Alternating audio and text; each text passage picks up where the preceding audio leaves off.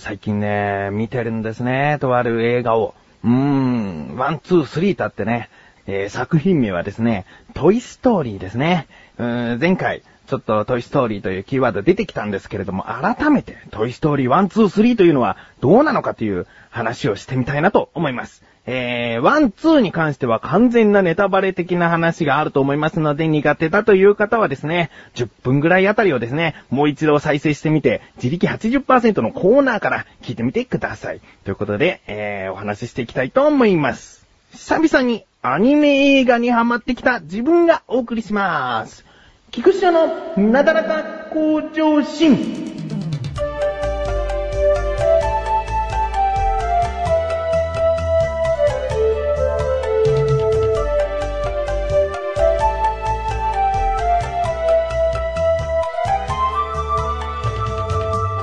さあ、早速トイストーリー1からざっとお話ししていきたいなと思います。えー、まず主人公のカーボーイ人形のウッディというのがいるんですけれども、こちらはアンディという少年の持ち物なんですね。そしてウッディはアンディの中でナンバーワンだったんですね。えー、一緒に寝るのもウッディだし、壁とかのポスターというか絵というかそういうものもウッディで、とにかくその他にあるおもちゃの中では一番お気に入りだったのがウッディなんですけれども、えー、そんな時にやってきたのがですね、あの宇宙服のようなロボットのようなバズ・ライトイヤーというですね、人形がやってくるんです。そして、この人形というのは、もう世間的にも人気があるという感じで、アンディもですね、すごく気に入ってしまって、一番好きなおもちゃがバズになってきちゃうんですね。えー、一緒に寝るのもバズになってくるし、その貼られているポスターとか絵とかそういうものもバズになってきてしまう。そこでウッディはちょっと、なんかね、民というか、えー、面白くないっていう感じでね、バズにちょっかいを出すんですね。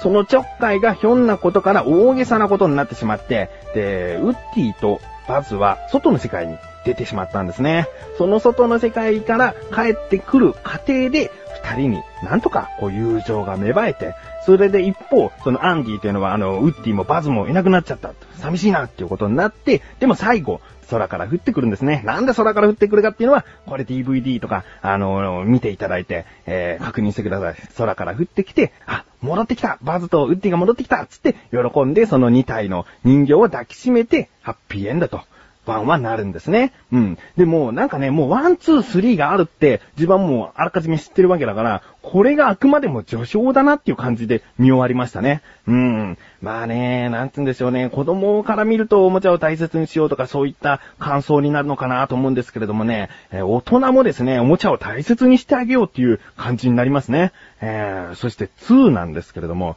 ウッディはですね、え、おもちゃ屋さんの社長なのかな？なんかおじさんに、持ってかれちゃうんですね。うん。そして、えー、残されたバズたちはですね、それを見ていて、ウッディを助けに行こうと。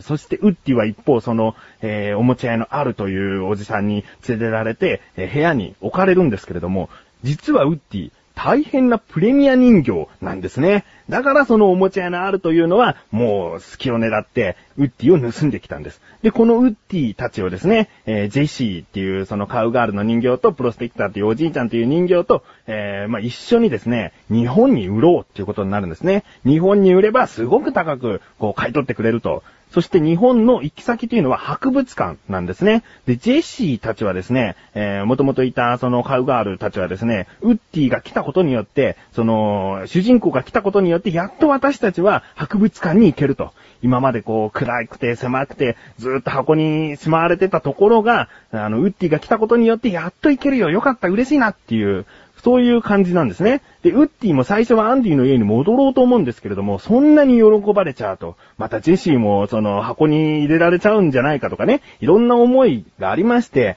えー、博物館に行く決意をしてしまうんですね。だけど一方バズはこう、助けに向かっていますから、えー、ウッディとその会うわけです。そして、なんとか説得してですね、えー、ウッディはアンディの元へ帰ることになるんですけれども、その時にジェシーたちもですね、えー、一緒にアンディのところに行こうよと。アンディだったら、きっと大切に使ってくれるよつってね、えー、ジェシーもついていく決意をするんですね。だけどその炭鉱夫のプロスペクターというおじいちゃんはですね、なんとか博物館に行きたいと。ウッディを邪魔するんですね。で、最後こう、ちょっと空港でこう、持ってかれちゃうところまで行くんですけれども、なんとか、こう、ウッディとバズと他のおもちゃたちが協力し合って、もうみんなアンディの家に戻ることができるんですね。えー、まあ、プロスペクターというちょっと最後意地悪になってきたおじいちゃんというのは別のところに行くんですけれども、まあ、そこはね、また DVD を見ていただいて、まあ、そういった感じでアンディの家にみんな戻ることができて、2はハッピーエンドとなるんです。うーん、まあね、えー、なんかね、この2に関しては、博物館に行った方がいいんだよっていう意見が、すごいなんか自分にとってはありえないことなんだけど、なるほどなと思うんですよね。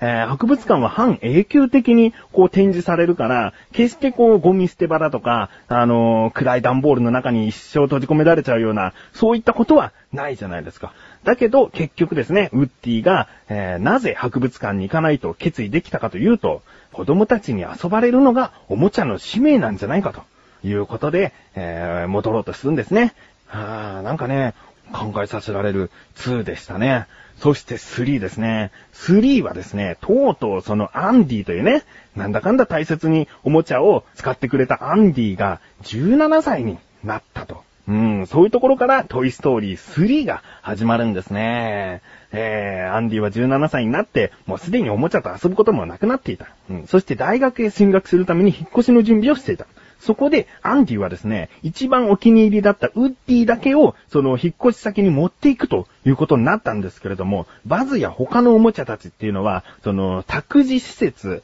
に、その、連れてかれちゃうんですね。うん、そこで待ち受けていたのは、もうおもちゃを破壊しようとしたりですね、もう凶暴な幼児ばかりの、その、おもちゃにとっては地獄の場所だったと。えー、そういうところにバズたちは行ってしまった。そしてそこには行かずに済んだウッディはですね、その仲間たちがそんなところに行ったということを知って、えー、急いで彼らの元へ向かうんですね。えー、まあ、この先どうなったかっていうのは実は自分は知らないんですね。なぜかというと3をまだ見てないからですね。ちょっとね、あの収録までに3を見そびれたっていうのもあるんですけれども、この辺なんかトイストーリー1、2、3を一作品と考えると、なんかネタバレせずに済んでいる感じもしますよね。どうなるんでしょうかね。アンディはもう17歳になりましたからね。えー、まあ、人によるとですね、すごく泣けるらしいですよ。うん、だから、きっとね、うまくこうまとめて、ハッピーエンドになってると思うので、見てみてくださいね。えー、うちの息子はですね、とにかくもうトイストーリーが大好きになっておりましてね、えウッディという人形はあるんですけれども、最近ですね、トイストーリーの DVD の箱を持って寝るとかね、それぐらいまで好きになっちゃって、えー、なんですよね、引きつける何かがきっとトイストーリーにはあるんじゃないでしょうか。えー、星の数はですね、トイストーリー1、2、3合わせて、まあ、3見てないけれども、えー、星5つでございます。ちょっとちょっとなーに最近全然気分が優れないよ。大丈夫？大丈夫じゃないよ。なんか楽しいことないの？楽しいこと？そんなの俺に聞かないでよ。そんなメガネタマーニとマッシュルがお送りする楽しいクトーク。リンクページから行けます。ぜひ聞いてね。ね。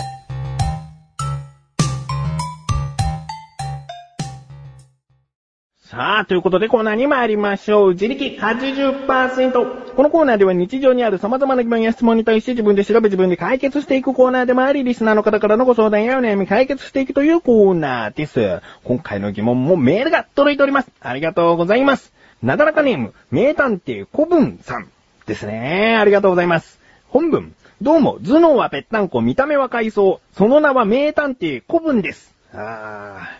ー、ズバリこれは、こ、昆布ですね。名探偵昆布じゃないですかね。えー、いいですかね。えー、続き。テレビで見ていて思ったのですが、毒性のある生物が無毒化されている様を見るのですが、刺されても噛まれても毒が注入されないようにどうやって無毒化しているのでしょうか？よく無毒化されているのが、ヘビやクモやサソリなどです。教えて、翔さん。ということですね。ありがとうございます。えー、確かに、テレビバラエティ番組の罰ゲームでヘビ、クモなんか使われてますね。えー、タランチュラとか使われてね、噛まれたらどうなるのっていう感じですけれども、それはきっとちゃんとね、無毒化されているクモであったり、まあ、安全なはずなんですよね。えー、そこで、名探偵古文さん。ね、昆布じゃないんですね、古文さん。どうやって無毒化しているのでしょうかということで今回の疑問に行きたいと思います。毒のある生物はどうやって無毒化しているのですね。調べてきました。ここからが答え。まずですね、蛇から行きましょうかね。蛇はですね、えー単純に毒がというね、毒の牙というものがあるので、これを折ってしまったり、取ってしまうことで、えー毒を注入することができなくなる。えーなぜかというと、その歯によって注射の容量で、えー毒を、えー血液の中に入れるんですね。なので、その牙を折ってしまえば、こう、皮膚を貫通して、え注入されることがないので、これで安全性が確立されるわけですね。うん。ちなみにこの蛇の毒というのは唾液らしいですね。えー蛇っていうのはよくなんか食べ物を丸飲みするって言いますけれども、その毒画でですね、まず獲物を噛んでしまえば、その内側から毒を回すことができる。まあ、唾液を体内に、獲物の体内に入れることで内側から消化して、さらに蛇が飲み込むことで表面上も消化していくという、まあ、唾液の作用なんじゃないかっていうね、毒っていう言葉は人間が考えた言葉ですからね、えーそういう意味で、えー蛇というのは、えー体内に毒を注入できる機能を持ったんじゃないかと言われてるみたいですね。えー次に、雲。雲ですけれども、よく言われているのが、タランチュラなんていうのが、テレビ番組でもよく出ますよね。えーこれはどうなんだと。うん。調べてみましたら、意外と、タランチュラというのは、そんなに暴力的なことをしない限り、噛みつかないそうですね。そして、万が一噛みついたとしても、死に至るほどの毒を持っていないみたいなんですね。これ知らない人にとっては意外な事実だと思うんですけれども、もし噛まれてしまっても、えー、まあ、単純に赤い炎症、腫れ、痺れ、痛みというものが、えー、出てくるんですけれども、大体は数日程度で収まる場合が多いらしいですね。とある外国の病院ではですね、過去25年に病院に報告されたタランチュラに噛まれたケースのうち死亡例はないと言うんですね。これは意外じゃないですか？うーん。えー続きまして、サソリ行きましょうか。こちら、雲と同じなんですね、ほとんど。えーまず乱暴に相当こう攻撃的にしない限り、刺してくることはありませんと。うん。そして何千種類といる中、えーたった数十種類だけしか、その人間に重傷を負わせるほどの毒を持っているサソリはいないらしいんですね。えーなのでテレビ番組で出てくるサソリというのは、大した毒を持っていないか、もう全く毒をそもそも持っていないサソリの可能性が高いですね。そして、雲とサソリ両方に言えることなんですけれども、そもそも毒というのは、大型の哺乳類を倒すため、殺すための毒ではないんですね。なので、雲に噛まれようと、サソリに刺されようと、死に至るケースというのは、ほんとわずかなんですね。えー、ここでまとめていきますよ。つまり、今回名探偵古文さんからいただいた内容的にですね、無毒化というのはどうやっているのかということに関しましては、無毒化ということはしておりませんというのが答えですね。えー蛇に関しても毒画を抜く程度なので、えー毒を完全に、えーなくしてしまおうということは動物に対してしていないということになります。うん。でね、えーテレビに出てくるタランチュラとかね、えー実はそんなに危険じゃないんだよっていうようなことを、まあ、ここで言ってしまいますとね、テレビ見てる時にあんまり、こう、楽しんで罰ゲームとか見れなくなってしまうかもしれませんが、今回はそういった答えになってしまいました。えー名探偵コブさん、いかがでしょうか？メールありがとうございます。ということで、こういった感じで日常にある様々な疑問や質問の方をお待ちしております。投稿フォームよりなだらか向上心を選択して、どしどしとご投稿ください。以上、自力80%でした。